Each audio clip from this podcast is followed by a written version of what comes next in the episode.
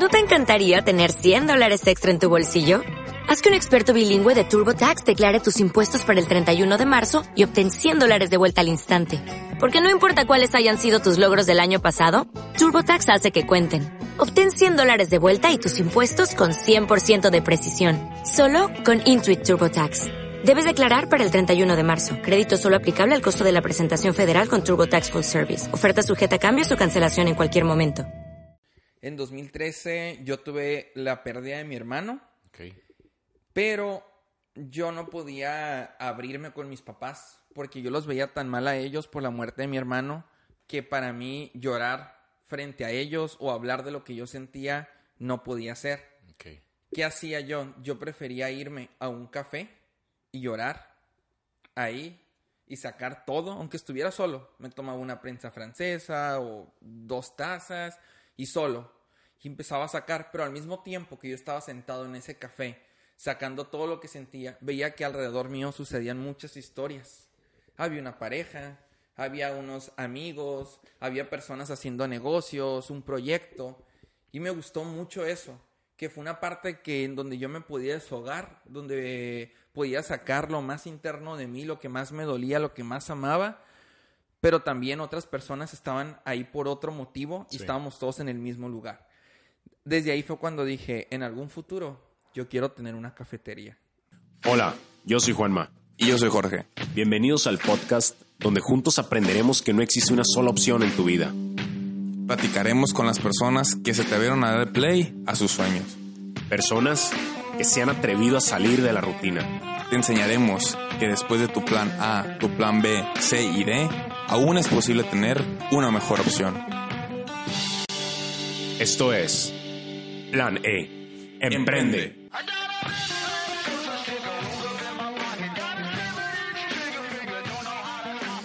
Gente, bienvenidos a un episodio más de Plan E, el podcast. Jorge, el primer episodio del año 2020. Ay, qué emoción, la neta. No te extrañaba, no te quería ver, pero. me viste bueno, ayer, así que no me puedes extrañar. Te vi el año pasado, literal. Desde el año pasado no nos vemos. Exacto, de chiste viejo. Pero bueno, aquí estamos ya en un, en un episodio más con una persona muy interesante. Nos va a contar su historia ahorita, en este momento. Entonces, Iniciamos el Iniciamos. año, iniciamos el año con un nuevo emprendedor, una nueva historia, nuevas anécdotas, nuevos fracasos, nueva, nuevos triunfos, nuevos emprendimientos. Les presento al invitado. Nació en la ciudad de Guamúchil, con fecha exacta, el 8 de noviembre de 1993. A sus 21 años, se tituló como licenciado en Ciencias de la Comunicación, recibiendo mención honorífica por promedio de todas las licenciaturas de la generación 2011-2015 de la Universidad México Internacional y mención honorífica por promedio de la generación de comunicación 2011-2015. Asimismo, fue ganador del primer lugar como catedrático del año 2012, presidente de la Sociedad de Alumnos en el 2013-2014, coordinador del taller de medios de la universidad, llegando a trabajar en empresas como RCN y Azteca en 2014. Fungió como relacionista público de las artes a nivel internacional en Sociedad Artística Sinaloense desde el 2015. Fue vicepresidente de las Relaciones Públicas de AYESEC, miembro de la mesa directiva de la Asociación de Estudiantes de Guamúchil en Culiacán durante cinco años, director, director actual de Sonar, estudios en Inglaterra de Dirección de Negocios e Historia Británica y actualmente director de Mar Negro. todo es con 27 Todo años. eso no los pasó él. Él lo- se nota que él lo escribió. Punto a favor. Ahora vamos con el currículum. Es el que hicimos nosotros. Más vago va a ser ese el que hicimos nosotros. Ahí les va. Es un Avenger. Tiene un brazo de metal. Es sinaloense, como ya les había comentado. Pero tiene la característica que no puede comer mariscos. Pero eso sí, le encanta el ceviche de salchicha. No le gusta el reggaetón. Tiene como gusto culposo las canciones de la banda MS. Le gusta experimentar cosas nuevas y si es prohibido, mejor. Gente, denle la bienvenida a Francisco Javier López Camacho, alias Punch. el Punch, Punch. bienvenido. ¿Qué onda, plebes? No, pues muchas gracias. No me esperaba ese currículum. ¿eh? Tan extenso, ¿no? sí, estuvo muy... Así que cambia, en tu currículum quita ese que, que pones pon normalmente y pon ponle el de nosotros. Ese es, es mucho mejor. Pues bienvenido al podcast. Eh, como ya platicamos detrás de, de cámaras, detrás de, de micrófonos, ya, ya nos has escuchado, ya sabes cómo es la logística aquí. Este, la intención de nosotros de mostrarle a la gente el cómo emprender en este, en este mundo. Y pues bienvenido, ya, ya, ya habías estado en algún podcast, en alguna entrevista, algo que habías hecho. Entrevistas, sí he estado. También, pues he estado impartiendo algunos talleres y conferencias en algunas universidades. Pero en un podcast, nunca. Tu primera vez. la- mi primera vez. Va a ser tu primera vez y la mejor. No lo vas a olvidar. Así es, lo esperemos. Bueno, vamos a iniciar. ¿Quién es Francisco? A ver, platícanos de él. Bueno, Francisco, eh, como dijiste tú, pues fue un chavo que nació en Guamúchil, que al principio eh, creo que era muy nerd, pero no para llegar a los extremos. Y antes no me gustaba ser muy social con las personas, era muy yo. Todo era yo, yo, porque me molestaba convivir con las demás personas. Ok. Cosa que cambió ya cuando llegué aquí a Culiacán eh, a estudiar. Fue cuando me empecé a relacionar. Y ya me gustó y empecé a crear relaciones y relaciones. Y se me fue dando porque cuando yo me vine a Culiacán, en ese entonces me llamaba la chispa las relaciones públicas. Entonces dije, no, si, si me gusta eso, tengo que empezar a desenvolverme así. Sí. Y así. Ese es el punch que conocen. No sé qué más podría decir. ¿Cómo inicias en este, en este, en este mundo de, pues, de los negocios, de la cosquillita esa que te empieza a dar para, pues, para hacer lo que estás haciendo actualmente? Pues la cosquillita más bien es algo muy personal en la cuestión de los mundos de los negocios. Desde siempre, desde que eh, yo estudiaba, pues yo creo que como muchos tenemos la idea o el sueño de querer tener eh, tu propio negocio. Sí. Claro, ¿no? Eso es lo que uno piensa en aquellos momentos cuando recién dice, está estudiando algo, voy a salir y emprender. Eh, hablábamos hace rato, antes de iniciar esto, sobre el día cero, ¿no? Sí. Y yo creo que donde implicó que digo, bueno, quería emprender, pero no sabía qué emprender en la universidad. Y para ello yo sabía que antes tenía que trabajar para saber, o sea, obtener experiencia de la, la manera de, pues, Godín, vaya. Y lo que me llevó a, a decidirme por la cafetería, no sé si es el, es el momento de hablarlo, Sí, sí, sí, sí. pues fue en 2013. En 2013 yo tuve la pérdida de mi hermano, Ok. pero yo no podía abrirme con mis papás porque yo los veía tan mal a ellos por la muerte de mi hermano que para mí llorar frente a ellos o hablar de lo que yo sentía no podía ser. Ok. ¿Qué hacía yo? Yo prefería irme a un café y llorar ahí y sacar todo, aunque estuviera solo. Me tomaba una prensa francesa o dos tazas y solo. Y empezaba a sacar, pero al mismo tiempo que yo estaba sentado en ese café, sacando todo lo que sentía, veía que alrededor mío sucedían muchas historias. Había una pareja, había unos amigos, había personas haciendo negocios, un proyecto. Y me gustó mucho eso, que fue una parte que en donde yo me podía deshogar, donde podía sacar lo más interno de mí, lo que más me dolía, lo que más amaba, pero también otras personas estaban ahí por otro motivo y Sí. estábamos todos en el mismo lugar. Desde ahí fue cuando dije, en algún futuro yo quiero tener una cafetería. Así fue como inició todo, o sea, y en sí lo, ese, ese amor que yo le tenía a mi hermano y eso que yo sentía y eso extrañarlo, eh, fue lo que a mí me hizo, em, a- sembró la semillita de abrir una cafetería en el futuro, ¿no? Tu motivación. Cuando tú estabas, bueno, eso fue el 2013, estabas en la universidad ahí. Sí, estaba en la universidad. Ok. Y tú, bueno, tú eres de Guamúchil, pero ¿viviste en algún tiempo en, Guam- en Guamúchil o cómo? Lo, lo que pasa que cuando falleció mi hermano, yo me tuve que ir un tiempo a Guamúchil para estar con mis papás. La universidad me dio el ¿Qué edad tenías cuando todo. fallece tu hermano? Eh, yo creo, la verdad no recuerdo mucho mi edad, pero tenía menos de 20 años. Unos 20. O sea, yo creo que tenía 19 años cuando él falleció. Y, y él tenía actualmente mi edad, tenía 26 Ah, años. Ok, Eh, más bien 25, él falleció a los 25. Ok. Y, y pues me iba todos los fines Obviamente todos los fines me iba, cambió mucho mi idea, pues no me gustaba como ya salir tanto y eso, aunque la misma vez también lo hacía para no embaucarme en eso.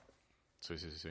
Bueno, vámonos yendo un poquito para atrás. Sales de la universidad, ¿qué es lo que pasa con, con, con Francisco? Ok, ahí está muy padre. Antes de salir de la universidad, hay un mes muy importante que marca todo el desmadre, ¿no? Que se hace y es abril, Semana Santa. Yo me voy a Guamuchi, pero ¿qué pasa? Enfrento... yo no sé lo que me iba a esperar esas vacaciones. Llego allá y en una semana eh, me dicen de que mi papá tiene cáncer. Para empezar, yo no sabía, ya, dije, ya me voy a graduar, son mis últimas vacaciones y me gradúo y no sé qué voy a hacer de mi vida. O sea, no tengo un trabajo aún, estaba haciendo el servicio en sociedad artística, de hecho. Pero no tenía nada, o sea, no tenía nada seguro. Dos, empecé a tener confusiones sobre lo que me gustaba.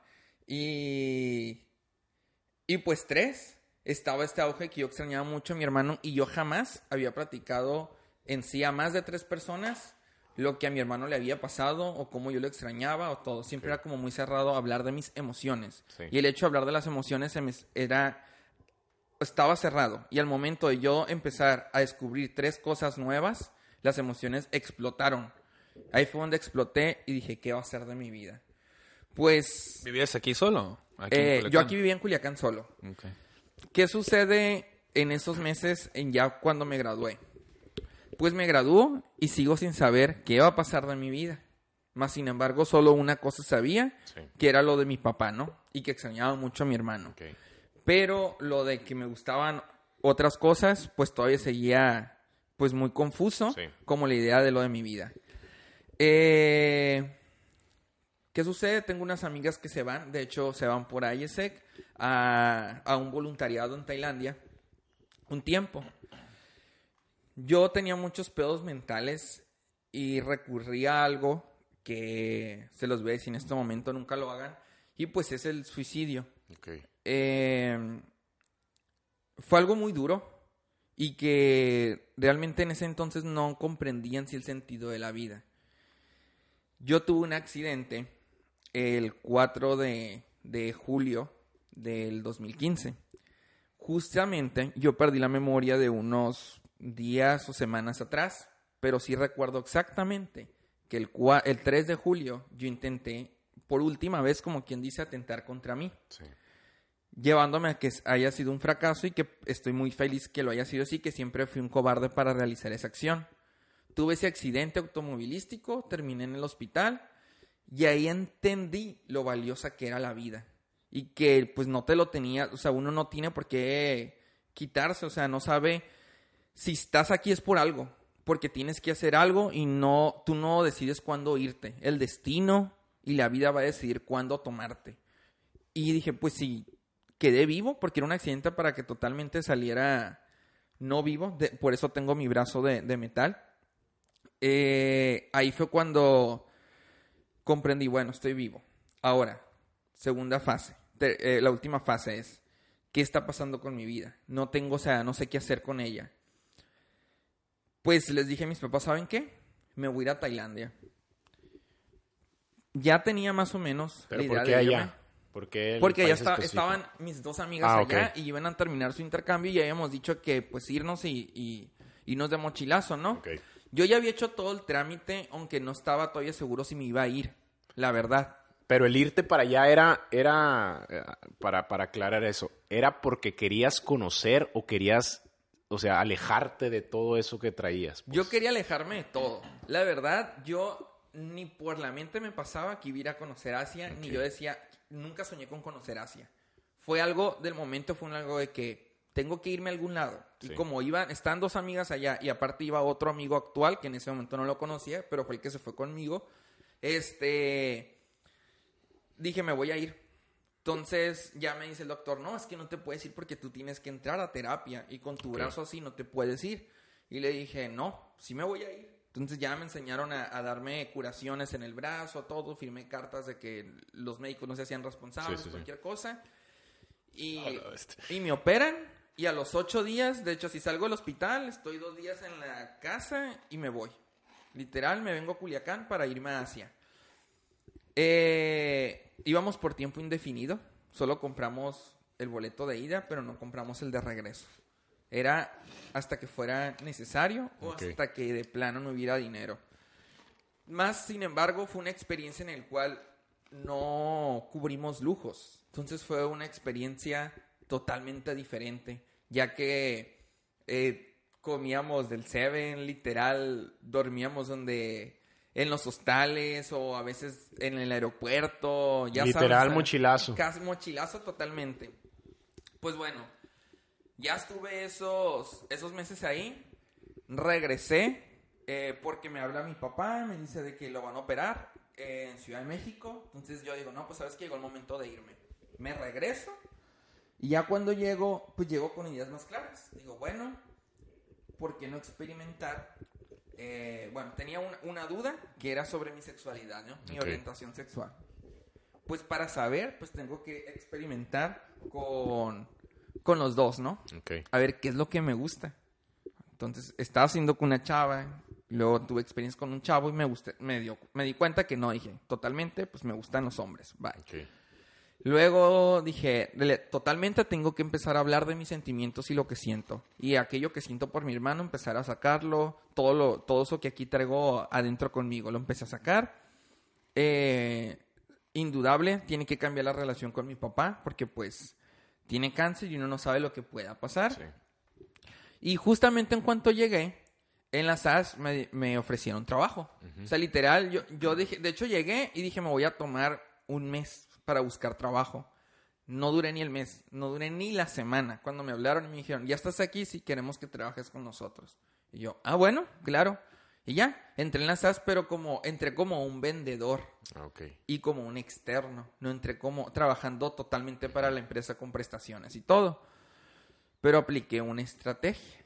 Que no sé si ya vamos a eso. sí, sí, no, adelante. Tú lo que bueno, De ahí, eh, llega diciembre y yo digo, no, yo no voy a estar así sin prestaciones y como vendedor externo toda la vida, ¿no? Eh, yo estaba vendiendo boletos en Forum, ahí me daban un módulo ahí en el cual yo vendía. Y curiosamente, sí trabajé para Starbucks, este, pues la gerente de Starbucks vendía como atendía a los clientes y le gustó. Entonces yo también dije, quiero experimentar una cafetería porque quiero abrir una cafetería, ¿no? Okay. Entonces dije, pero nunca pensé en que iba a trabajar ahí hasta que me dice, oye, ¿no, te gustaría trabajar aquí? Yo dije, pues si me salió la oportunidad la voy a aprovechar. ¿Qué pasa? Dije, si también me voy de Starbucks, la empresa también, si realmente me necesita, me va a ofrecer un, un empleo que fijo, o sea, dentro de, que no sea como por honorarios o externo pues me voy a Starbucks y literal no duró ni un mes para cuando la empresa me sabes que no, es que quiero que te regreses y abrimos porque yo les decía, es que más que un área de ventas necesitan un área de atención al cliente. Y no me pelaban, no me pelaban. Y pues me fui y me dijeron, ¿sabes qué? Regrésate y abrimos el área que tú quieres. Y, pues tú la vas a manejar. Y yo, muy bien, solo que mi contrato termina esta fecha. Si quieres, yo empiezo a trabajar doble, o sea, que yo en las mañanas empecé a trabajar en la SAS y en la noche ya empecé a trabajar en Starbucks, tarde noche. Salgo de Starbucks, regreso a la SAS y ya creo mi área. Mi segundo objetivo era abrir un área de relaciones públicas, que atención a clientes evolucionar a relaciones públicas. Y ahí estuve trabajando hasta que lo logré, efectivamente. O sea, duré pues los tres años, o sea, desde el 2015. Y al mismo tiempo me metí por IESEC, en IESEC, porque yo tenía como ese propósito, ¿no?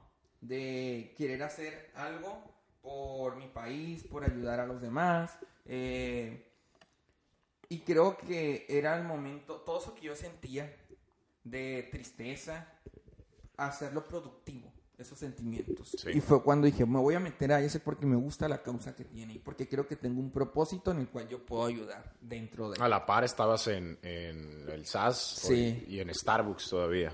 Ya, había salido, ah, ya había salido Starbucks, entonces ya, ya luego entré a IESEC. ¿Cuánto tiempo duraste en Starbucks? Eh, duré como tres meses porque se canceló mi contrato y pues yo me fui al otro lado. Ok. ¿Y en Starbucks qué estabas haciendo? en Starbucks es gracioso porque, o sea, era barista. Sí. Pero tenían un puesto que es como el tipo, el servicio secreto de Starbucks, en la Ok. cual tú estás... eh, no me acuerdo si esto no se podía hablar en el contrato. Pero ya no tienes, ya no tienes el tengo. Ya pasaron más de tres años. Entonces Se ya. vencía el 19 de enero del 2019. Cualquier acuerdo. Ya se Recuerdo vence. el contrato todo. No pasa nada. Y mencionaba, pues, por ejemplo, tú como consumidor que ya compraste y Sí. estás en el área y te acabas tu bebida, pero sigues platicando, Sí. sigues trabajando, ¿qué es lo que hacía? Yo iba y te antojaba otra bebida o te vendía otra bebida. Eh, En pocas palabras, si no estás consumiendo, vámonos. Vámonos y era la, la cosa era pues implementar la segunda venta, que el mismo cliente vuelva a consumir, vuelva a comprar. Ok. Y si no, pues te aplicaba de que, ah, mira, tengo un cupón, pero yo no lo voy a usar. Si lo gustas, te lo doy, pero solo es válido para el día de hoy, del 10%. Y ya ibas y comprabas, ¿no? Eh, con es- Pero con- tú vestido como civil, o sea, como persona. Sí, ¿no? me, me ponía una camisa y ya me quitaba el entonces ya salía ahí. Qué listo. Qué perro. Sí, de hecho, a veces me tocó una vez que me pasé por Starbucks con, con la bebida y un pastelito para que Sí, que antojara se a la gente, pues, y la gente subiera. Eso no- en horas rush, yo me metía a trabajar como barista, ¿no? Y gritabas, ¡ay, qué bueno está este pastel! Pero no gritaba, solo tenía que hacer expresiones como, mmm, mm, delicioso, así como antojar a la gente. Y, por ejemplo, si veía un niño, me acercaba mucho a él para antojar. Dile a tu mamá que te compre este pastel. Ajá, algo Este así. brownie. Y ya, y que está, la verdad estaba padre, pero pues sí era difícil porque pues no es nada baratito, entonces para vender otra- una segunda venta de esa magnitud, pues sí está difícil. Y ya luego, pues digo, ya estuve de lleno en la SAS y estuve, pues sí, trabajando. Yo, ¿qué sucedió? En ese 2015 pasa otra cosa muy interesante cuando yo llego de, de Asia. Ok. Y me di cuenta, y esto sí es mucho de cómo trabajan ellos, o sea, los japoneses, para mí, wow, dije, ellos planean su vida, ellos tienen un plan de lo que realmente quieren hacer. Su vida, y ellos como personas son un negocio. Y los mexicanos no tenemos esa cultura de planear nuestra vida. Vivimos al día. Vivimos al día, exactamente. Que pase lo que tenga que pasar y Chingue no, su madre. ándale, chingue a su pase. madre. Entonces, yo llego y empiezo, empiezo a armar mi plan de vida. Y te vas a reír porque literal así le puse Punch 2020. Este, sí te Fest, recuerdas. Hay ese fest. 2020 que decían, me dio mucha risa cuando dije, mira, congenia con esto, tiene congruencia. Entonces yo empiezo a crear un, un plan en el cual tiene objetivos y metas mensuales, eh, semanales, mensuales y anuales. Y cosas que yo quería lograr y que yo no sabía cómo lo iba a hacer, pero lo tenía que lograr. Y empiezo a, a trabajar en base a ello. Me ponía objetivos, decía, por ejemplo, en este mes voy a leer un libro de ocio y voy a leer un libro que me cultive sobre un tema al cual quiero aprender. Ok. En este año voy a tomar un, un taller eh, sobre arte, algo relacionado al arte, a la cultura, y en este, en este año mismo, pues voy a hacer esto y tengo que viajar al menos a tres lugares. Y así, me ponía así pues metas, te digo, tanto de ocio como que me cultivaran. Ok. Empecé a darle forma y nunca se me va a olvidar en un congreso que se llama Youth Speak Forum, que también es de ese en el cual estuvo Juan Manuel, Juan Manuel Escurido, que es exdirector de la empresa de doblaje de Disney. Eh, actualmente conozco la persona que está, pero no recuerdo su nombre, nomás el de su hija Mariana. Y Me recomiendas con él para salir en alguna película de Disney. entonces, eh, pues toca el hecho que, que esta persona dice en el Congreso, ¿quién de aquí? Dice, ¿cuántas personas son? No, pues somos como 650. De esas 600 personas van a valer madres, dijo. Solo 50 van a llegar a hacer algo. Otra cosa muy importante, eh, ¿quiénes de aquí tienen planeada su vida? Te juro que nomás levantamos la mano si acaso como 10 Ok. de qué es lo que quieren hacer, objetivos y metas. Solo 10. Dijo, esos 10 al final hablan conmigo. Y empezó el vato, es muy importante ponerte objetivos, metas y todo. Y yo dije, a la bestia, entonces lo que estoy haciendo está bien. Termina la conferencia, hablo con él y me dice, no, no, no, no, es que lo que estás haciendo está súper bien. Sigue trabajando eso porque de esa manera es como lo vas a lograr. Porque estos que están aquí sentados, si no hacen eso, no van a lograr eso. Tienen que saber qué es lo que quieren de su vida porque es para lo que están trabajando. Entonces te tienes que poner esas metas y objetivos. Ya me dio su número, me dio su Facebook y todo. De hecho, ahí sube fotillos en, en bicicleta, ¿no? A veces el vato. Y es, es muy buena persona, pero es muy exigente y muy estricto. Y ya, o sea, me quedé con su contacto, ahí me echó una ayudada. Y bueno, ya tuve mi plan y empecé a trabajar en base a Sí. mi plan. Ok, mi plan era trabajar en Sociedad Artística Sinaloense. Mi plan era estar en ciertos movimientos y todo iba conforme al plan, ¿no? Te diste cuenta que se iba cumpliendo, pues. Se iba cumpliendo. ¿Qué decía el plan de este año? Del 2019, que fue cuando abrí Mar Negro, y 2020. Yo no iba a abrir Mar Negro en 2019. Según mi plan de vida decía que yo en el 2019 tenía que trabajar en Disney, regresar en el 2020 y abrirlo en 2020. Eh, de hecho, finalizaba, abría la cafetería, pero después de regresando de los Juegos, mi plan era irme a los Juegos Olímpicos de Tokio ok. y regresar y en eso abrí la cafetería y así cerrar el 2020 pero en el Pero 2021 no como se da un nuevo ciclo de los Juegos Olímpicos. ajá pero no como participante claro no sino como espectador porque pues me gustan mucho Representando a México, pero desde las gradas. Claro que así sí. es y eso era ese era mi plan Ok. y dentro de estaba en el 2018 el irme a estudiar fuera perfeccionar mi idioma Sí. y agarrar cursos extras que me ayudaran a. Si ya estoy fuera, pues digo, bueno, una algo sobre negocios, como lo te decía sobre negocios, sobre historia y cultura, eh, pues sobre lo que quiero abrir el café y todo, pues dije, voy a empezar a, a tomar cursos. Pues estaba en la SAS, literal. Y un día mi padre, mm, yo le decía, no, pues que me quiero el 2018, creo que me voy a ir a Canadá. Y me dice, oye, pero tú siempre has soñado con irte a Londres. Aquí va el porqué. Yo me iba a ir a estudiar fuera desde el 2013. Pero curiosamente, cuando me iba a ir, pues fue cuando falleció mi hermano.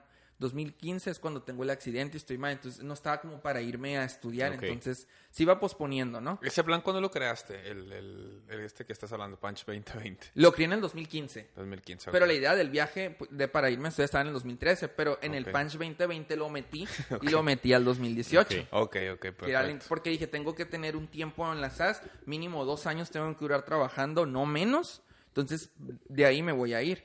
Ok. Este, ya en 2018, eh, bueno, dos, estamos en 2017. Me dice mi papá, oye, de que eh, me gustaría, pues, de, de, de que te fueras. A ver, ando bien enredado con los años. Estamos en 2020, ¿verdad? Sí, Ya, sí. es cierto, Estamos es en. Punch 2020. Estamos Sí, en en- 2020. En el. Punch 2020.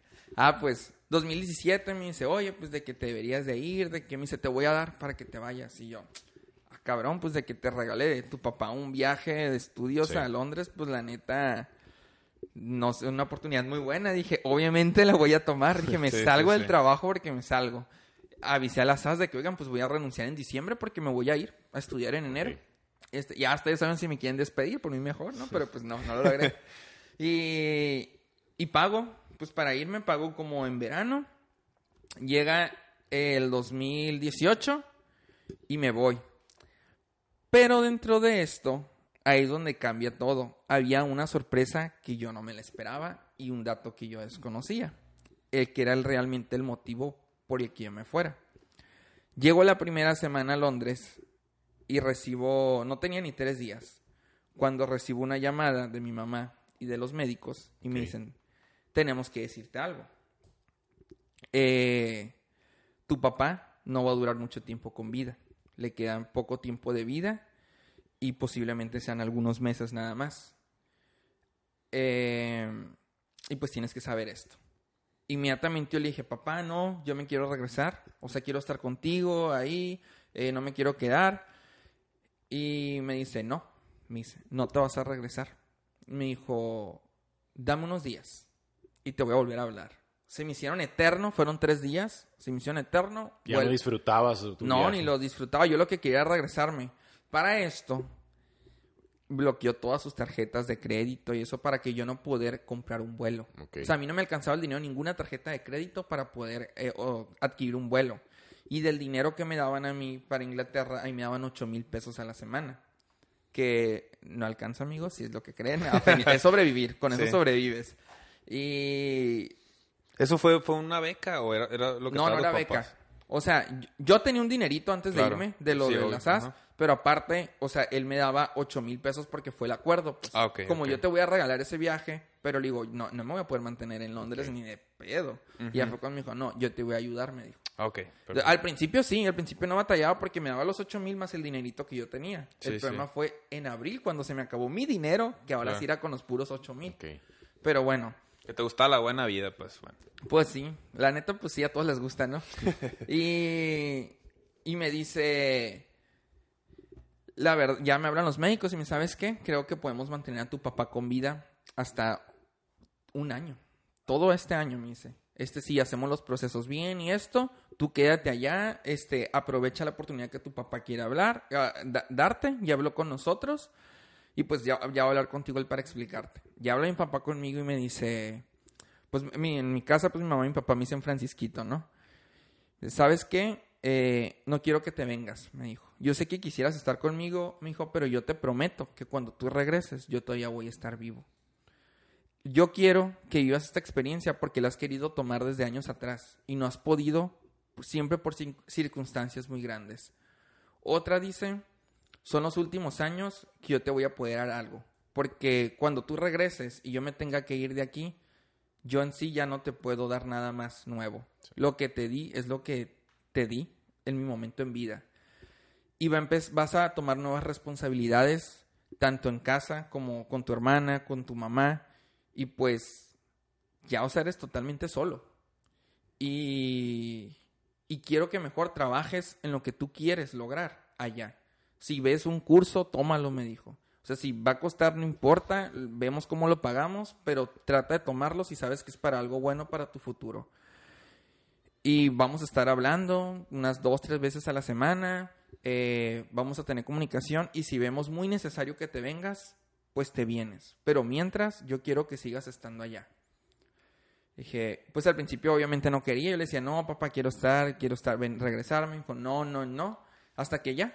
O sea, por hecho no me iba a comprar los vuelos. Por lo tanto, ya me quedé y fue cuando, pum, empecé. A ver, eh, en febrero era la expo del café en Londres y yo de que comprar tickets. Eh, empecé a buscar talleres, de todo, clases, de lo, de algo inter- algo que me pudiera servir. Y Ya a estabas allá con el, con la mentalidad de, de, de, pues, de investigar más en la cuestión del café, de meterte más en ese mundo, ¿no? Era mi sueño, ¿no? Principal. Por lo tanto, entonces yo inicié acá ya a tomar sobre el chocolate, sobre Sí. todo, ¿no? Empecé a tomar mis clasecitas y, y así estuve todos esos seis meses hasta que en junio me dice mi papá, me habla y me dice, Francis, Francisquito, me dice, ¿sabes que estoy harto de que no puedo probar alimento? Todo el alimento que pruebo es por intravenosa. Quiero intentar Ok. una operación para poder consumir alimento. Dije, bueno, si quieres intentar, yo quiero estar ahí. Dije, como quien dice, yo ya cumplí mis seis meses en Londres, porque después de Londres eran tres meses en España. Ah, ok. Entonces, eh, dije, pero pues ya, le dije, y la promesa eran los seis meses en Londres y fue lo que tú me prometiste dar, pues yo, que ya me quiero regresar, pues. Me dice, está bien. Me regreso, o sea, me, me da para comprar el boleto de, de avión, creo que es el boleto de avión más caro que he comprado en mi vida, pues lo compré de emergencia, imagínense. Se los voy a decir para que no se asusten, fue 55 mil pesos. mames. Este, ya, pero claro, pues Y, en- era... y en Viva Aerobús. Aparte. Aerobús. No, no sé. Sí, sí era Aeroméxico porque era el único que, que tenía. Y aparte llegaba a Culiacán, dejaba mi equipaje y me iba directamente a México. Literal llegaba unas horas aquí, iba y dejaba todo mi equipaje y me iba a México porque pues íbamos a estar viviendo en el hospital donde Sí. él iba a estar. Eh, llegué. Mi idea era llegar e irme junto con ellos al hospital, ¿no? Pero él sí lo tuvieron que llevar solo de emergencia y, y pues las fechas ya no coincidieron. Y después de eso, pues llego, me voy. Y yo cuando llego, pues veo a mi papá como relativamente bien. O sea, digo, bueno, obviamente está enfermo. Era otra persona totalmente. O sea, se- ya se miraba muy decaído y todo. Pero pues hablaba con él normal y eso. Y pues empezamos a tener nuestros días, sí, de convivencia. Y se intenta la primera operación. Fracasa. Y que hace las operaciones lo empiezan a debilitar más.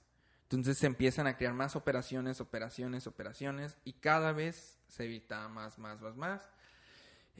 Eh, eso nos llevó a que, pues en tres semanas, pues ya nos dice la verdad una doctora de todo el equipo del cuerpo médico. Dice, la verdad se tienen que llevar a tu papá de aquí.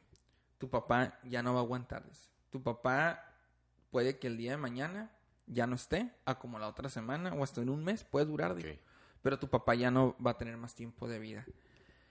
Creo que eso fue algo de lo más horrible que viví ese día, de que en mi vida había conseguido una ambulancia aérea, conseguido un traslado de ambulancia de, Ciudad de México a Toluca, porque el aeropuerto de Toluca es el único que hace esos vuelos. Eh, fue un show. Un show, además, ah, tienes que hacer todo eso, hacer pagos de hospitales para que lo dejen salir de emergencia, pero pues no estamos hablando pagos de 6 mil pesos, ¿no? Estamos no, claro. de cantidades exorbitantes. Y y pues era medianoche cuando nos dieron noticia a las 2 de la mañana y teníamos que traernos a mi papá en la mañana. Sí. No dormimos, literal, literal no dormíamos. Nos teníamos que turnar todas las noches, uno cuidándolo. Y se hizo todo. Para mí fue difícil porque yo no pude volar en el, en el vuelo con él. Yo me tuve que ir en un vuelo aparte porque solo mi hermana y mi, y mi mamá pudieron abordar con él y yo me tuve que venir al día siguiente. O sea, yo venía con el miedo de yo llegar aquí y ya, encontrar, ya no encontrar a mi papá vivo porque me tuve que quedar un día más en Ciudad de México ya que no había vuelos para ese día. Eh, regreso aquí y ya pues efectivamente nos dicen en el hospital de que no, pues su papá llegó muy malo, en vez de que el hospital de Ciudad de México lo, lo ayudara, lo empeoró, porque si su papá se hubiera seguido así, mi papá pudo haber durado hasta diciembre. Eh, le queda una semana, más o menos. Pues quisimos pues, convivir con él, qué es lo que puedes hacer y y pues empezar como quien dice a procesar algo que tú crees que estás procesando pero que realmente nunca lo procesas. Llega eh, el jueves, eh, más, bien fue, sí, fue jueves o viernes, eh, pero fue el 6 de julio, cuando ya en la mañana mi papá le ocurra como un tipo úlcera. Y ya dicen los doctores, ¿sabes qué? Pues tu papá ya. O sea, tal vez no pase el día, o ya tal vez, o sea, se le reventó, se le había reventado la, la, la úlcera de cáncer, o mañana. Ese día hice algo de lo más difícil también, de nuevo, porque tuve que tomar un camino a la ciudad de Guamuchil, que es donde soy, con mi madre, sin decirle a él a lo que íbamos, y que realmente fue elegir la caja donde iba a sepultar a mi padre. Creo que eso fue algo de lo más difícil que he tomado en mi vida y que, que no se lo deseo a nadie y que espero que ningún hijo tenga por qué elegir el ataúd de su padre o su madre. Este, regresamos y curiosamente dice mi papá, ¿dónde estabas, mijo? ¿Por qué no estuviste la mañana aquí? Le dije, ah, le dije, es que fui a hacer vueltas de los bancos, le dije, y por todo, pues estos movimientos de, lo de los hospitales y eso, pues teníamos que pagar unas cosas y fui a los bancos. Ah, bueno, quédate aquí ya me quedé con él. Y, y pues tocaba, la verdad, otra cosa de las más duras que uno tiene que hacer y es despedirse de las personas que, que más aman, ¿no? Yo tenía un objetivo muy claro y pues era decirle todo lo que sentía porque pues yo no quería que él se fuera sin que lo supiera, aunque lo sintiera y yo lo sabía pero también quería que conociera a su hijo del todo, ¿no? Que una de estas razones, aparte de que lo amaba muchísimo, que estaba agradecido de todo lo que hizo por mí, era que él también supiera que, pues, yo era homosexual. Y... Pues, nunca habían platicado de eso. Nunca habíamos tocado el tema, ni platicado, ni le había mencionado nada, ¿no? Entonces yo le dije ese día a mi papá de que, pues, de que era homosexual y todo. Y pues la verdad, pues la respuesta es increíble, aunque en el momento no podía hablar, luego me la hizo llegar, porque pues ya más tarde ya pudo hablar, en ese momento al principio no podía nada hablar él. Yo le dije, me dijo él que había problemas más importantes y que no importaba lo que sucediera o lo que fuera, que yo era su hijo y por eso me amaba. Y que existían problemas más grandes en el mundo por el cual sí prestaran atención que eso, que por ese detalle, que eso no era un problema y que así era su hijo y que me iba a amar y que lo que hubiera deseado es estar más tiempo conmigo para poderme ayudar o apoyar en lo que yo quería lograr. me dijo, solo te voy a pedir algo, me dijo. Te voy a pedir un favor y es que cumplas tu sueño. Tú siempre has dicho que quieres abrir una cafetería. Ábrela, me dijo. Ese dinero que te voy a dejar como herencia, haz algo de provecho con él. Si no haces algo, se va a ir. El dinero se va. Me dijo, espero que con eso cumplas tu sueño. Yo desearía estar aquí para ayudarte en muchas cosas porque muchas personas van a querer pasar encima de ti, no van a creer en ti, te van a decir que no lo hagas. Y una de ellas, de hecho, es tu mamá y tu hermana. y van a estar, van a ser un obstáculo en vez de ayudarte. Pero yo, desde allá donde esté, ten en cuenta que yo siempre te voy a estar apoyando y siempre voy a estar contigo, ¿no? Esas palabras, pues la verdad, pues siempre las he llevado aquí, ¿no? De que él sigue conmigo y me sigue apoyando y, y está ahí, en ese lugar. Y dije, ok, no me, ahora darle, es una nueva etapa de mi vida, ya no va a estar él conmigo, pero está en mi corazón, está mi hermano también. Y pues voy a darle por mí, por mi mamá, por mi hermana y pues por de hacer, por de hacer mi vida, porque en sí cuando se va una persona que tú amas tanto, se destruye totalmente y cambia. ¿Qué pasa aquí? Yo les conté que en el Punch 2020 había planes, pero a veces la vida nos juega una curva muy cabrona que dice, ah, sí, tú quieres hacer esto, tú tienes planeado esto, pero no va a suceder porque te voy a hacer esto. Y no es un voy a abandonar mi sueño, voy a abandonar la oportunidad, voy a abandonar mi vida. No. Voy a cambiar mi plan. No. Es adaptar el plan que tienes a lo que está sucediendo en el momento. Y a veces hay que sacrificar cosas porque es una por otra. ¿A qué voy? Yo había aplicado para trabajar en Disney. E iba a trabajar en Disney este año que acaba de pasar. Entraba en octubre 7. Pero decía, bueno, Disney es un sueño que siempre había tenido, irme a trabajar. Pero la cafetería era otro sueño que tenía. Ahora tengo que decir entre dos, porque todavía tenía la oportunidad de rechazar la oferta de Disney. Realmente, Disney es el sueño de una persona más en el cual yo voy a ser partícipe temporalmente. Pero de, mi vida no va a depender de Disney. Pero de la cafetería sí va a depender mi vida es la que tal vez me vaya a dar un futuro.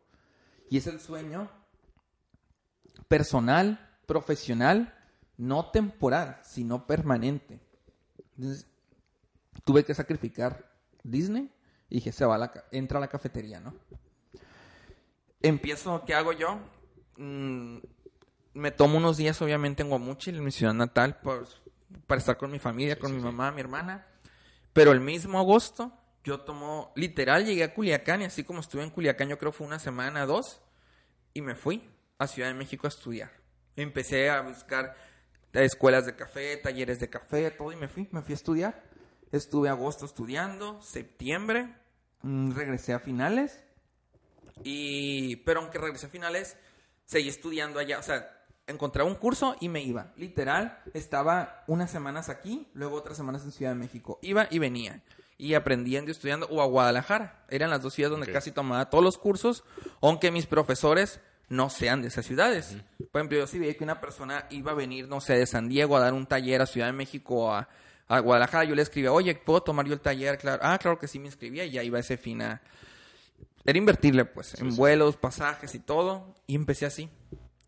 A, a cultivarme eh, para abrir el café. Y dije, lo tengo que abrir de ya lo más pronto posible, si no el dinero se va a ir ocurrió eso, que mi papá me dijo, muchas personas no te van a apoyar, muchas personas no creían en mí, mi mamá y mi hermana eran las principalmente, me decían, no abras eso, vas a fracasar, no abras el café, de que, ¿para qué te arriesgas tanto? Mejor trabaja, o sea, si trabajas para alguien, pues no te tienes que preocupar por eso, pues, o sea, yo no, quiero emprender, quiero emprender, quiero emprender, más que yo le dije, yo le hice esa promesa a mi papá y la voy a cumplir, le dije, la voy a cumplir pues de entre tanto curso y todo y encontrar local, que creo que fue algo de lo más difícil. De hecho, pasó que estaba buscando local, no encontraba. Esto es para cualquiera que quiera abrir un negocio aquí en Culiacán. No crean que van a encontrar local en un mes. Pueden pasar tres meses y no van a encontrar un lugar. Un buen lugar, ¿no? Un buen lugar. Y yo dije, me doy por vencido. No lo voy a abrir el café. No lo voy a abrir. Recuerdo que tenía cursos en Ciudad de México. Abré, los cancelé todos eso fue una noche porque aparte me dijo mi mamá, y yo no te voy a apoyar. No te voy a apoyar. Dije, ¿qué voy a hacer si no me apoyas? este, todavía no me daban, aparte estaba haciendo el trámite de los seguros para recibir mi herencia, entonces yo no tenía dinero en sí. Entonces la que me estaba apoyando era con dinero de mi madre mientras a mí me daban dinero de la herencia. Pues, este, de ahí, eh, me recuerdo que era el fin del corona porque dije voy a aprovechar. También siempre tengo que admitir que entre cada viaje que yo iba y tomaba un curso, buscaba que hubiera algo de ocio importante que hacer, ¿no? Pues, ah, pues va a estar pues. este artista chilo, voy a aprovechar y lo voy a tomar. y voy a ir. Igual, siempre, yo siempre digo esto, si ustedes van a viajar a cualquier lado, hagan que su viaje de ocio valga la pena también cultivándose con algo. Aunque sea una visita al museo, pero sabes que te va a dejar algo, te va a cambiar y, algo que necesitas, háganlo. Entonces, así siempre ha sido como mi plan de, de viajes, ¿no? Tomo el vuelo y curiosamente, eh, pues en Volaris, y vuelvo a mencionar marca, pues el avión no llevaba el oxígeno suficiente. Y para esto pues crean pánico en vez de quedarse callados y no, pues la verdad estamos perdiendo oxígeno, vamos a tener que volar a una, una eh, distancia baja, eh, altura baja, perdón, y vamos a volar muy lento porque no tenemos que hacer un aterrizaje de emergencia y no tenemos dónde hacerlo. Pues la verdad lo que crearon fue pánico. La locura. Sí, yo le hablé a mi mamá, le dije, mamá, te quiero mucho, está pasando esto, no sabemos qué va a pasar. o sea, pero en el avión acá o cómo? Sí, porque cuando bajó de altura ya teníamos señal. Ah, ok. Porque íbamos volando tan bajito, literal, veías el techo de las casas por si el avión se, se caía o algo, ¿no? Ah, ok. O teníamos que hacer aterrizar de una. Pues resulta que, que ya mi mamá se pone histérica. Uf, pues imagínate. Ajá, entonces ya es cuando me habla y me pide perdón. Me dice que no, perdóname por decirte todo esto, porque fue una noche antes. De hecho, yo me fui al aeropuerto y ni siquiera se despidió de mí porque estábamos enojados. Y me dijo, no, que sí te voy a apoyar, discúlpame y esto. Y, y ya fue cuando yo le dije, por eso le dije, uno tiene que luchar por lo que quiere y hacer, porque un día estás, pero al día siguiente no sabes si vas a estar. Entonces, ¿por qué? aplazar las cosas a un futuro. Ah, luego lo hago. Ahorita estoy vivo. No, pues ahorita estás vivo, cabrón. Ahorita es el presente. Entonces, lo que quieres hacer en el futuro, hazlo ya. O haz algo ya para que eso que quieres en el futuro empiece a rendir frutos y puedas llegar a ello en un tiempo más posible. Y ahí fue cuando ya, pues llegué aquí. Yo volví a tomar otro vuelo a Ciudad de México. Este me dijo, ¿te vas a ir de nuevo? Le dije, sí, sí me voy a ir me volví a ir y ya pues no pude reactivar las clases porque me dijeron, no, los profesores, pues como ya lo dijiste que no, pues Nel. Te cancelaron. Y encontré local, en cuanto llegué encontré local, pagué la renta y ahora sí dije, Inga, ya tengo local, bestia, no puse a darle. Ya tenía también el, el menú y todo, entonces ya empecé a trabajar tras, tras, tras, hasta que mi idea era abrirlo en enero, eh, no sucedió. Enero del 19. Enero del 2019, a finales. Pues no sucedió porque, pues como todo proyecto, tiene sus retrasos, ¿no? Tanto pues, los arquitectos que también se retrasan a veces o, en ciertos procesos que tienes que hacer. Y ya. Eh, llega marzo. Ah, dije, bueno, lo voy a abrir a finales de febrero. Pues no se pudo porque no estaba listo local yo estaba, la verdad, con impotencia, estaba como muy triste de que no manches, pues no le veo cuándo lo voy a abrir. Hasta que pues llega el marzo 11 y ese día fue el definitivo. Me tengo que poner un día. Sí o sí ese día se abre, esté como esté. Y creo que todos los emprendedores pasamos por eso, ¿no? Nunca estás listo para abrir tu propio negocio. Claro. Pero tiene que haber un día que lo tienes que abrir sí o sí. Ponerte de límite Ajá, esté como esté, porque si no, nunca lo vas a abrir porque nunca va a estar listo hay que recordar la diferencia entre un emprendedor y un empresario. El empresario ya tiene algo fijo y está, está haciendo cosas nuevas, ¿no? Pero un emprendedor está construyendo todavía su negocio. Entonces lo va a iniciar y por cinco años va a seguir siendo emprendedor porque sigue construyendo su negocio. Su negocio aún no está, ajá, no está sedimentado. Y ahí fue cuando ya dije marzo 11 y abrí, fue cuando decidí abrir Mar Negro. Ahí inicia, inicia ya el emprendimiento que tienes ahorita. Eh, a ver, Francisco, después de todo esto que nos has... Qué buena historia. Que nos, has platicado. Mira, y para lo que nos escuchan, este, haciendo un paréntesis, si escuchan que estamos pausando, es que estamos tomando café de Mar Negro, que nos trajo de regalo. Muchas veces los, los, emprendedores que han venido aquí con nosotros o emprendedores con los cuales hemos platicado o, o las personas que no han sido emprendedores, pues tienen sus, sus peros, tienen sus obstáculos que les ha dado, que les ha puesto la vida, que a veces dices tú en comparación con, los que nos has, con lo que nos has platicado, dices, no mames, o sea, por eso. Pero a ver, ¿qué fregados es lo que motiva a Francisco haber pasado eh, pues lo que viviste con tu hermano, la etapa esa que comentas de, pues de, de, tu, de querer suicidarte, de querer este, quitarte la vida, lo de tu papá, lo del vuelo, y ahorita el, el, el ponerte en contexto de todo eso que has vivido, porque no es que tengas el derecho ni la libertad, pero ahorita si me dices, ¿sabes qué? A la fregada todo ya, o sea, hasta uno puede decir, pues oye, pues todo lo que ha vivido, pues está cabrón también levantarse todos los días con una motivación y decir, porque para, para empezar, este, con todo ese historial, obviamente eh, la fuerza o las ganas de, uno bajan, ¿no? O, van cambiando. Y aparte la motivación que uno debe tener como emprendedor, que no es lo mismo levantarse y hacer la rutina de un oficinista, de un godín, que ahora luchar todos los días por tu negocio, que es tu hijo, este, porque te conozca cada vez más gente, que las personas que ya están contigo quieran seguir contigo, que crezca ese, emprendimiento que tienes, pero ahora sumarle lo otro, o sea, lo personal y lo profesional.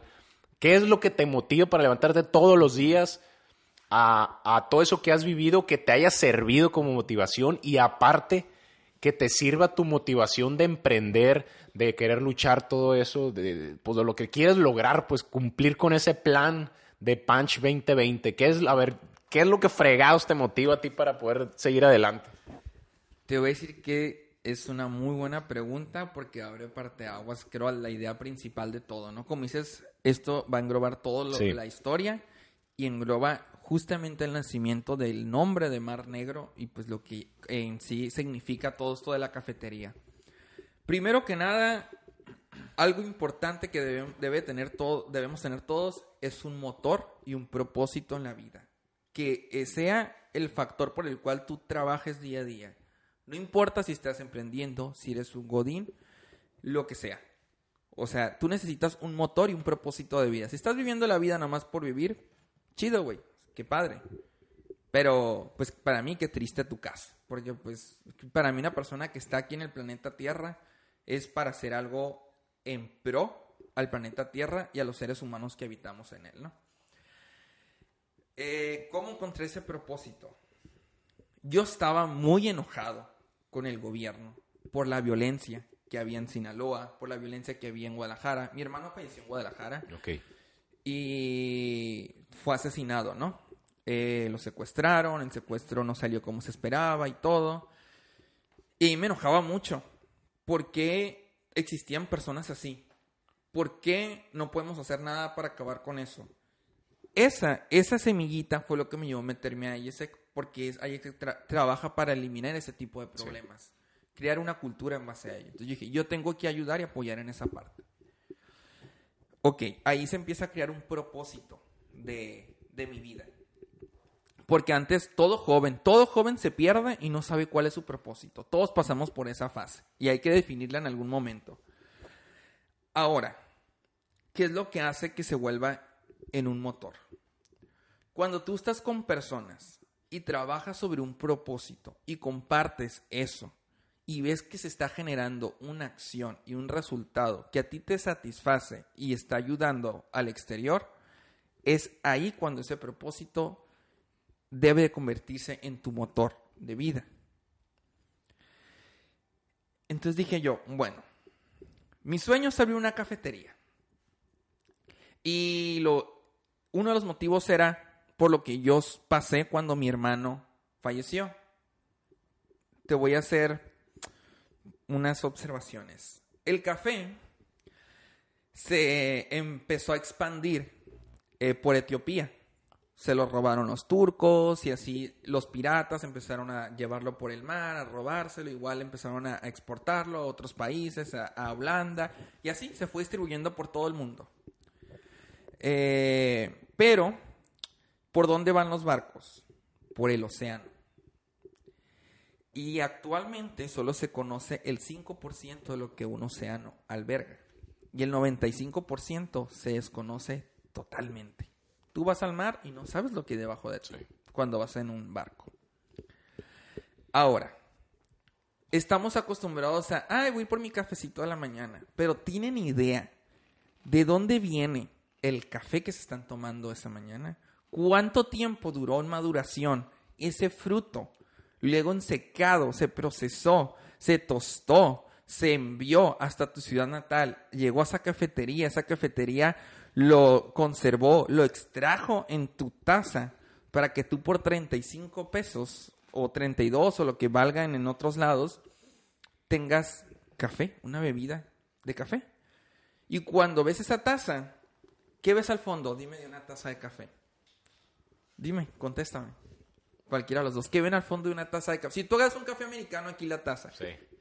¿Qué ves al fondo de la taza? Negro. Negro, ¿ves? Nada. Solo ves negro. Color no sabes negro. lo que hay al fondo de esa taza. Quiere decir, no sabes ni de dónde viene esa café, ni por dónde ha pasado, ni cuáles son las manos, cuántas personas lo han trabajado para que llegue a ti en la calidad que debe llegar. Es una taza negra. Ahora, a ustedes dos los voy a poner de ejemplo. Ustedes dos incursionaron este proyecto del plan. ¿Quién sabe dónde se reunieron por primera vez? Tal vez en un café, tal vez en otro lugar. Este, pero, aunque ustedes tengan este proyecto y les rinda frutos, ni tú, Juan, vas a conocer al 100% jamás a Jorge, ni Jorge te va a conocer a ti al 100%. Pero eso no los detuvo para confiar e iniciar ese proyecto en conjunto. Entonces, ¿en qué va Mar Negro? Mar Negro significa que no ocupas conocer a las personas ni a las cosas para confiar en ellos y trabajar por, por un propósito y crear una conexión. Que te arriesgues a navegar océanos, que te arriesgues a beber y a consumir lo que no conoces y te arriesgues a estar con personas que tal vez se vuelvan muy importantes para ti o tal vez sean con las que vayas a crecer.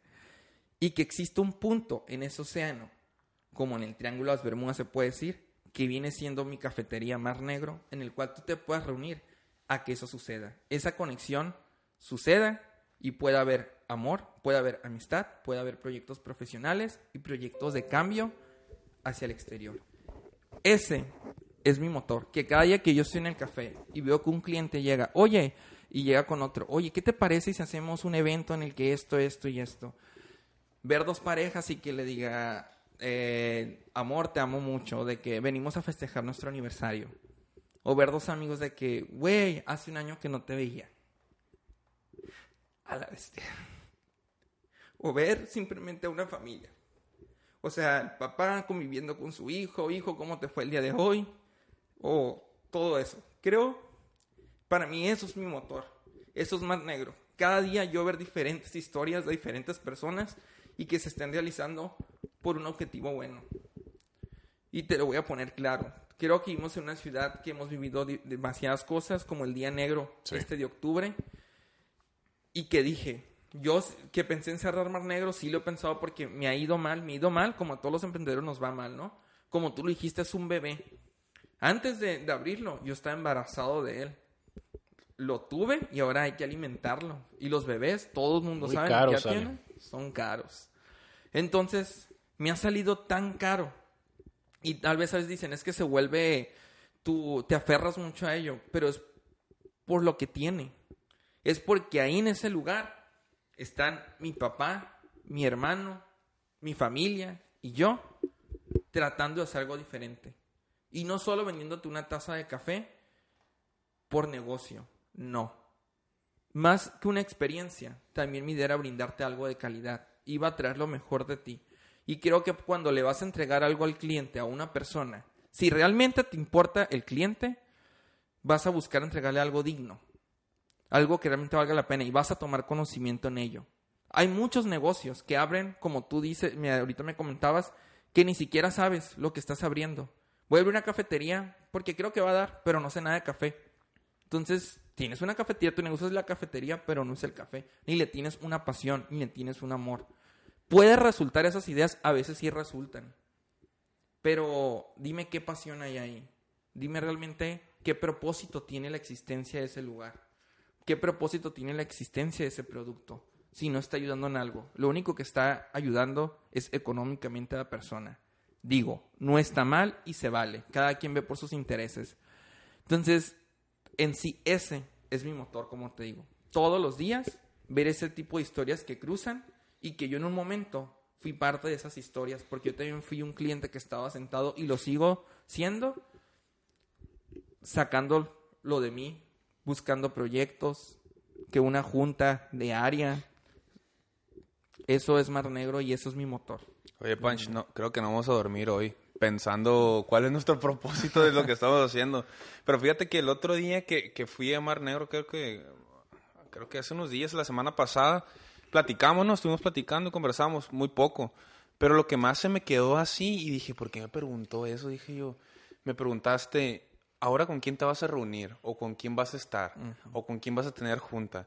Y dije, ¿pero por, por qué me pregunta eso? Pues, pero ahorita que me haces que haces toda esta reflexión de, de cuál es el propósito y que, o sea, literal, o sea, ves a Mar Negro como un punto de reunión para, para tus amigos, para tu familia, y está súper bien. O sea, ahorita que me, que me hiciste esa pregunta, te lo juro, se me quedó muy, muy grabada. Dije, ¿por qué me está preguntando eso? No, no entiendo. O sea, está bien, o sea, no tengo ningún problema, nos conocemos y todo eso, pero ahorita hace como clic eso de que, bestia, o sea, en verdad tiene un propósito, en verdad hay algo detrás va más allá de que simplemente poner una cafetería, tiene un propósito nombre. Seguramente los platillos o eh, tus productos, los que entregas ahí, ha de tener también alguna historia súper interesante. Eh, y así, no sé, está súper padre. O sea, yo me quedé sin palabras en todo, todo el momento que estuviste platicando. Em, y, y, así.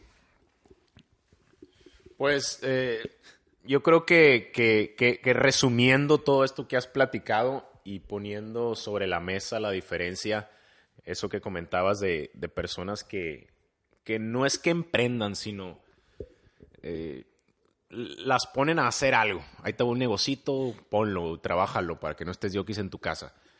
Creo que podemos resumir esto, eh, que lo que tú tienes y lo que tú vendes y lo que tú haces, pues es, es, es algo con pasión, pues.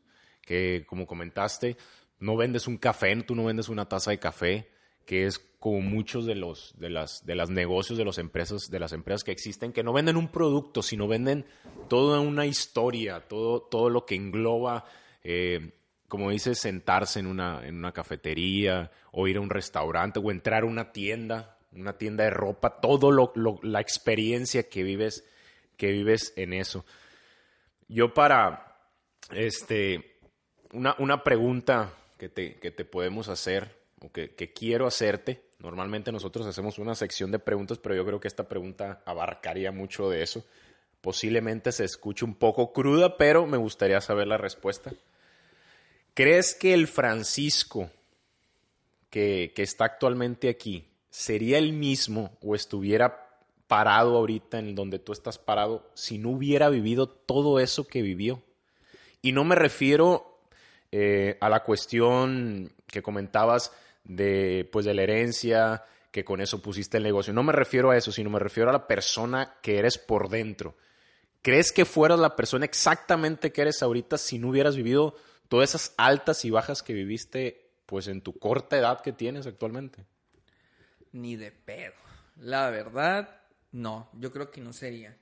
Hay un dicho muy, muy importante que dice, nadie sabe lo que tiene hasta que lo pierde. Y creo que es cuando empiezas a valorar. Entonces, cuando pierdes algo, una oportunidad, una persona, es cuando dices, bestia. O sea, realmente este era el valor que tenía y nunca me di cuenta. Y ahora ya es tarde para trabajar sobre ese valor. Pero no es tarde para que tú hagas algo con ese aprendizaje. La idea es que todo lo que va uno aprendiendo, ¿no? Lo vayas aplicando a tu vida diaria. Ok, ya aprendí de este chingazo esto. Lo voy a hacer si los aprendizajes los dejas ahí, ahí se van a quedar, ¿no? Hay que trabajarlos y buscar el motivo por el cual decir, bueno, pasó esto, no me voy a por vencido, voy a seguir adelante. Que lo hablamos, es un factor de todo emprendedor, porque siempre va a pasar algo. Yo les digo y les pido disculpas, si alguna vez han ido al local y han pasado inconvenientes, ejemplo, se me ha descompuesto el aire, y digo, venga tu máquina. Pues no, cualquier chistecito, o sea, cuesta. Ahí te das cuenta que toda la vida cuesta. Ejemplo, esta semana tengo, se me, la, una tubería, tengo una fuga y pues el domingo iban a arreglarla, ¿no? Pues ahí voy a estar desde la mañana. Van a salir muchos detallitos. Pero también qué aburrido que todo saliera bien, ¿no? O sea, eh, sí. O sea, que todo, ay, todo bien, todo, no pasa nada, o sea. Si no, no aprendes. ¿Cómo vas a mejorar si no hay nada por el cual que mejorar? Entonces, de ahí va. Y creo que si yo no hubiera vivido todo eso, la neta ahorita no existiera Mar Negro. Es más, tal vez ni hubiera hecho el Punch 2020. Tal vez ni hubiera estado en IESEC. Y estuviera trabajando en otra empresa, en algo que no me gusta, tal vez. Y En chata, sí. en chat, quién sabe, sin saber de mi propósito de vida, ¿no? Entonces creo que eso fue, no te voy a mentir, que si me dijeran, ¿qué decías en la vida? Es, quiero tener a mi papá y mi hermano aquí conmigo. Pero yo sé que su pérdida ha sido tan difícil que al mismo tiempo ha sido un gran aprendizaje para mí. Y que si me dices, o sea, todos dicen, o sea, queremos cambiar la vida por nuestros familiares. Pero yo entendí que su partida juega un papel muy importante para las personas que yo soy hoy en día. Y que el hecho de que hayan partido físicamente no significa que estén conmigo. Había algo que decimos, cuando tú amas algo, déjalo ir, ¿no? Y otra, cuando tú amas algo, lo amas de por vida. Y esté o no esté ese objeto, persona o sentimiento, vas a sentir amor. Entonces, yo sigo teniendo el amor de mi papá, de mi hermano, y es lo importante. Ese amor no se va. Tal vez su persona no existe, pero para mí ellos siguen estando conmigo. Entonces, ahí es donde digo, bueno, no están físicamente, pero mentalmente sí están. A veces me pongo a pensar, ¿qué hubiera hecho mi papá en este caso? Bueno, mi papá era muy bueno con los números. Sí. Yo soy malísimo en las finanzas. Y siempre ando buscando, a ver, un cursito de finanzas. Aquí hay un taller, voy a ir a tomarlo, ¿no? Este. Y digo, ¿qué, qué hubiera hecho mi papá en este momento? O, ay, me acuerdo que mi papá decía que, que estos créditos no los tome porque así y así, que me fije en esto. Que eso es que en ese momento yo ni importancia le tomaba. Sí, papá nomás le Y- decía, sí, sí, hombre, sí. Ándale, así literal. Y ahora digo, Inga, ¿por qué no me sentí? Por algo me lo decía. A ver, explícame cómo. Ahora me pesa, ¿no? ¿Actualmente sigues tomando cursos de, de café o de otras? Actualmente sí. Siempre hay que innovarse porque, mira, el mundo va Súper rápido. súper rápido. O te quedas atrás o avanzas. Una de dos. Y tú decides en qué partido jugar. Y pues quedarse atrás, pues al lo menos para mí no es opción. Por lo tanto, uno tiene que estar trabajando siempre, ¿no? Buscar talleres. ¿Y qué pasa cuando emprendes? Dices, sí, te gusta mucho el café, aprendí mucho de café. Pero pues el chiste es que no nada más voy a tener que trabajar el café. Cuando eres emprendedor, te tienes que volver un todólogo. Tienes que aprender finanzas, tienes que De aprender mercadotecnia, ventas, atención al cliente, todo. Y es, digo, eso es lo que más trabajo me ha costado, que a veces digo, uff, no boté la toalla. Oye, en esta experiencia de, de ya un año, ¿no? Cumpliste... Ah, bueno, vas a Voy cumplir a un cumplir año. un año en marzo. Eh, ¿Has trabajado con, con personas? Es decir, ¿tienes un equipo de trabajo o has sido solamente tú? Eh, obviamente, tengo mi equipo de trabajo. ¿Quiénes son? Los baristas que están conmigo. Claro. Es muy importante para mí. Yo, para mí, los, los, las personas que trabajen contigo siempre son algo más que un empleado, ¿no? Claro. Para mí, son tu otra familia. Claro. Y ellos saben. De hecho, yo les digo, son mis hijos. Y a donde voy les digo, ah, es que mi hijo. ¿tienes hijos? Y yo, ah, es que son los chavos que trabajan conmigo en la cafetería. Para mí, ellos no son un soldadito que van y hacen sus labores, no. Son una persona más que van a adquirir conocimiento mientras están estudiando o ya terminaron y están desarrollando para en un futuro crecer. Yo les he dicho a ellos, yo quisiera tenerlos toda la vida, pero sé que en algún momento ustedes se tienen que ir porque van, en- van a tomar algunos proyectos suyos. Claro. Ustedes están ayudándome a mí a que mi proyecto tenga vida. Claro. Y yo, de alguna manera, se los voy a retribuir porque yo los tengo que ver a ustedes a generarles ese aprendizaje o conocimiento que a ustedes les sirva para que también crezcan en algún momento. Entonces, esas personas son las que han estado conmigo. Actualmente, pues, han estado cuatro. Ya una quinta persona que va a entrar eh, con nosotros. Y, y pues en sí lo demás lo he trabajado yo solo. ¿Que he recibido ayuda? Sí. ¿Cómo? De que, oye, es que sabes que tengo un problema. Ejemplo, Leobi de Verde Bacoba. Ella me ayudó con cuestiones de las convocatorias para gobierno porque le dije que yo nunca he hecho una convocatoria. Ayúdame. Y ella me dijo, ah, yo te ayudo. Este, no sé, Francisco López Ira de Sonar me dijo, oye, ¿sabes qué? Yo te voy a ayudar este, con conexiones, con contactos. Voy a poner tu logo acá, acá, y ya me empezó a ayudar, ¿no? Entonces, entre esos lazos, bueno, Paola de Happens, de que me tocó compartir con ella en la, en la UADO una conferencia. Y me dice, no, ¿sabes qué? Yo voy a hacer mis juntas ahí. Y tiene una junta y ella lleva a la persona. Y va, no, es que me gusta mucho y eso. Porque ella sabe, le dijo, le digo, Paola, qué chiquito es el mundo. Recuerdo que hace tres años yo estaba tomando un curso contigo sobre mercadotecnia. Y ahora estamos juntos dando un panel de mercadotecnia. O Alba de Auten eh, yo recuerdo también tomar un curso con ella. Ahorita acaba de ganar un premio de emprendedor del año, ¿no? Este, es cuando dices, a la bestia, antes yo estaba ahí como nada y ahora estoy aquí tratando de lograr lo que ellos han logrado durante cinco años con su negocio porque no han dejado de ser emprendedores. Tengan cinco, ocho años, siguen echándole para que su negocio rinda frutos. Es un estilo de vida, el emprendedor no es una acción, sino un estilo de vida. No es un juego. La verdad no es un juego, como es un estilo de vida 24/7. Así es, es lo que hemos aprendido y al final, al final de todo esto, pues para eso estamos o para eso, ese es nuestro propósito, este, transmitir, transmitir esa idea. Eh, Francisco, ya para, para terminar, ¿qué le recomiendas a todos esos emprendedores que actualmente están emprendiendo, pero sobre todo a esos que quieren ser emprendedores, pero por un pequeñito obstáculo le sacan la vuelta pues, a, jalar, pues, a darle play. ¿Qué le recomiendas en base pues, a lo que tú has vivido que no te rendiste?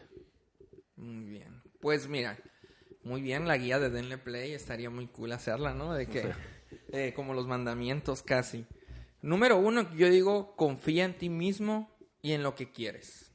Y en el propósito. Son tres cosas que van en conjunto, ¿no?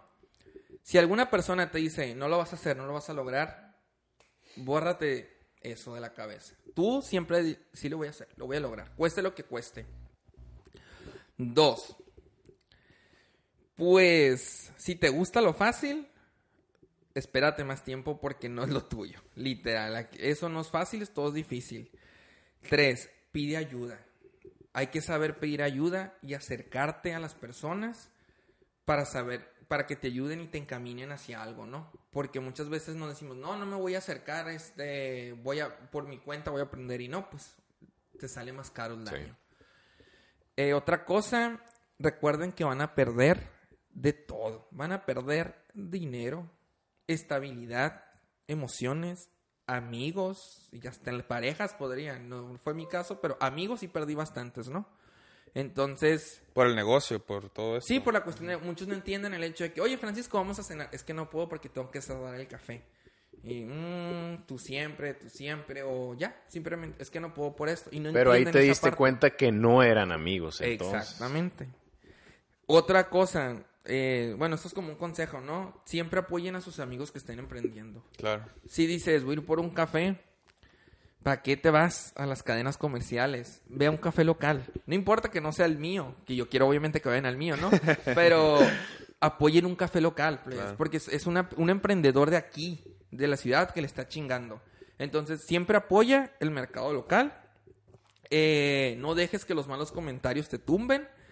Y siempre trabaja y como lo que te dije de los viajes. Si vas a hacer un viaje, hazlo. Pero que tenga algo de provecho. Dice, ah, voy a tomar un curso, un taller Siempre actualízate y estate aprendiendo y informando de cosas nuevas, innovando. Muy importante. Súper bien. Tu filosofía de vida, o sea, algún lema que tú tengas de decir, esto, esto es Francisco. Ah, cabrón. esas preguntas sí no la veía venir. no la esperaba. Preguntas de Adela Micha. Sí, mi filosofía de vida.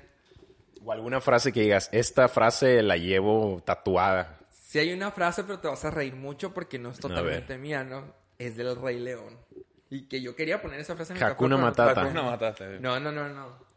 Hay una frase que le dice Mufasa a Simba cuando está perdido.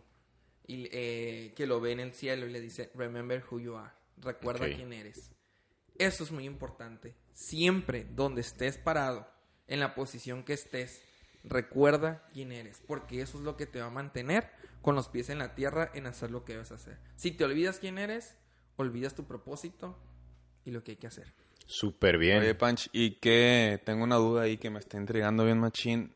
¿Qué, ¿Qué onda con Punch 2020? O sea, acabamos de empezar. ¿Qué, qué es lo que sigue? ¿Qué viene? ¿Qué viene para Punch? Y, otra, eh, ¿ya hay Punch 2025 o todavía no? No, les voy a decir la verdad. Adelántanos, por favor, porque ese es otro proceso muy duro que estoy viviendo, porque cuando inició 2020, dije, en diciembre, esto acaba de pasar en diciembre, cabrón, se terminó el Punch 2020.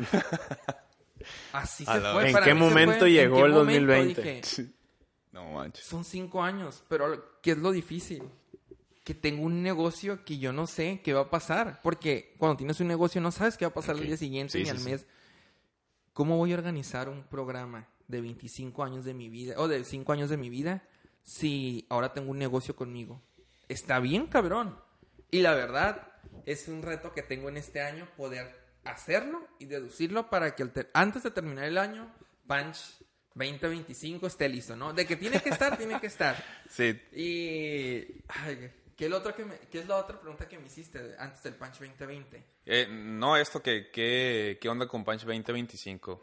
Eso, ya pues eso, es, sí. sí todo, o sea, pero sí, sí es algo, como te digo, como una crisis emocional muy grande porque digo, bestia, se acabó ese plan que hice, ahora hay que hacer uno nuevo. Y pues, como todos, cuando vas a iniciar un proyecto nuevo, no sabes qué va a ser tu vida. Para cada cinco años, así me encuentro Por lo, por lo pronto, puro mar negro ahorita.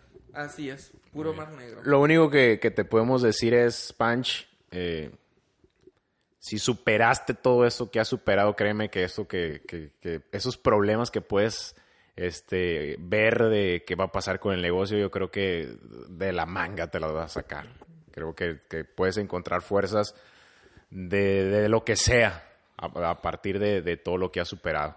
Entonces, pues Jorge, una historia muy diferente a todo lo que hemos a todo lo que hemos vivido como todos los emprendedores que han estado aquí con nosotros cada quien pues tiene su historia personal sus retos sus pasiones su amor su emprendimiento pero pero creo que, es una historia que a muchos los va a motivar y, pueden llegar hasta a, compararse contigo en decir, bueno, si él superó eso que, que vivió, pues como, como quiera yo supero que, que, pues que a lo mejor no tengo económicamente pues para meter un negocio en grande, pero pues puedo empezar con algo pequeño, puedo iniciar. Al fin y al cabo, yo creo que en resumen de todos estos episodios que hemos vivido en, en Plan E y en el podcast, todo eh, el factor común de esos emprendedores es inicia, o sea, aviéntate. Creo que eso es lo único que diferencia a las personas que lo han hecho y lo que no han hecho es que no se han atrevido a dar el primer paso.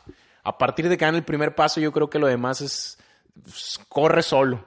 Entonces, pues partida y a todos los que nos escuchan, Francisco, yo creo que ha sido una, una historia de vida y un emprendimiento este, muy fregón, una enseñanza muy, muy fregona tu, tu vida. Gracias por haberte abierto y compartirnos toda tu historia, que a lo mejor hay muchas historias que todavía no nos has dicho y, y, no nos comentaste. Este, a, final de, de 2020 a, partir, a, a, pesar de tu, a pesar de tu corta edad, que de todo esto que has vivido, y creo, como dices tú, que ha sido una de tus motivaciones este, principales. Muchísimas gracias por, por, abrirte aquí con nosotros y que la gente que nos escucha aprenda de ti, este, se compare contigo y, se motive, se motive de, tu historia. ¿Cómo lo pues, ves, Jorge? Pues sí, les quiero dar las gracias yo también a ustedes, la verdad. No, a ti muchas gracias. Y poder compartir esto. Este, el deseo, de hecho, de compartir es de eso, ¿no? Para que la gente, como tú dices, que no se anima a dar el primer paso, anímate, arriesgate, vivas lo que estés viviendo, porque así como yo viví eso, hay gentes que han vivido cosas peores, la neta. O sea, tal vez yo soy un afortunado en comparación a otras historias, pero es ayudarlos a que se arriesguen. Y si yo antes, por ejemplo, yo antes hubiera querido también escuchar historias así, como lo que ustedes están haciendo, ¿no? De emprendedores que bestia, qué es lo que pasaron y cómo se animaron a dar ese paso y el por qué lo han dado. Y pues igual a todos los que escuchen este podcast, sepan que aquí, más que Pancha, el dueño de Mar Negro, pues está una persona que en este momento tal vez no conocen, pero conocen ya un poco de su historia y pueden acercarse cualquier momento al café y pedirme ayuda, querer platicar conmigo. Oye, ¿sabes qué? Quiero emprender, pero no sé cómo. Y vamos a buscarle. Vamos a buscarle y pues aquí tienen una persona que les puede ayudar. Súper bien. Muchas gracias. Creo que, creo que tienes ahí una historia que contar, no solamente aquí con nosotros, como tratar de, de expandirla por otros medios creo que sería muy importante que muchas personas pudieran escuchar esto que nos estás contando nosotros y mm, así. Lo bueno de, esto es que apenas vamos empezando. Tenemos veintitantos años y, y nos quedan mucha vida por Estamos delante. chavos todavía. Estamos chavitos, entonces, pues muchas gracias, Panch. La verdad que, que yo no, yo no te conozco pues desde hace mucho tiempo, pero no, no, no sabía nada de esto. Y creo que, creo que cuando te conocí apenas empezó tu historia, ¿no? Esto. y, y pues nada, muchísimas gracias por, por, por contarnos todo esto. Gracias. La dirección del café, redes sociales. Ok, pues las redes sociales es Mar Negro MX, tanto Instagram como Facebook. Eh, la dirección es al lado del Jardín Botánico por Carlos Dineo, 1997. Y van a ver el local ahí 108 que dice Mar Negro, ¿no? Ok. Lugares, referencias conocidas, les digo, al lado del Jardín Botánico, cerca de Banjército y en la misma plaza donde está mi tierra. Ahí nos encontramos. Y Está pues, al lado de un Oxxo, de hecho. Sí, al lado de un Oxxo. Entonces ahí nos van a poder encontrar. ¿Qué van a encontrar más negros? Barra de especialidad. Van a encontrar café, té y moctelería. No solo café. Hay más bebidas. Tenemos más de 200 bebidas. En el menú solo 95. Ah. Y, y ahí pueden experimentar, ¿no? Claro. Vamos, la idea es que tú encuentres una bebida que a ti te guste. y, y pues ahí los esperamos y ahí los espero. Horario. De 8 de la mañana a 10 de la noche y los domingos de 3 de la tarde a 10 de la noche. Perfecto. Ya para cerrar, este, agregando a eso que comentaste, eh, estoy leyendo un libro que, que me gustó una frase que dice, eh, para cerrar con broche de oro, estilo de la micha. Es un meme que te pasó tu abuelita. No, ¿no? es, es, un- es un- es una frase que me gustó. Dice, no renuncies a un sueño por el tiempo que necesitas para lograrlo. De todos modos, el tiempo va a pasar. Lo hagas o no, el tiempo va a seguir pasando. Entonces, lo importante es qué haces mientras el tiempo pasa. Pues para todos, muchísimas gracias por habernos escuchado. Jorge, eh, creo que fue un, un episodio extremadamente bueno, Queremos que fuera 30 minutos, pero no podemos. pero fue imposible. no podemos parar. Muchísimas gracias a todos por escucharnos. No olviden nuestras redes sociales. El encargado de las redes sociales, que es Jorge, ¿cuál es la, Eh, la red social? eh, tenemos Instagram y próximamente YouTube. Eh, pero como ya lo vieron, como ya lo vieron, eh, estuvimos en, en Spotify el año pasado. Ya estamos en Apple Podcast. Ya nos pueden encontrar en Apple Podcast como Plan E-el podcast para todos los que no tengan Spotify y no quieran ¿Y contratar. en Instagram cómo estamos? En Instagram estamos como arroba plan.elpodcast. Ahí nos pueden encontrar. Estamos subiendo información, videos de, nuestro, de los emprendedores que vienen aquí al, al, al podcast. Entonces, pues ahí estamos. Muchísimas gracias por escucharnos, muchísimas gracias por el apoyo. Seguimos recibiendo comentarios que al fin y al cabo eso es lo que nos hacen mejorar, feedback. Y muchísimas gracias. Nos vemos la próxima. Bye. Esto es Plan E. Emprende. Emprende.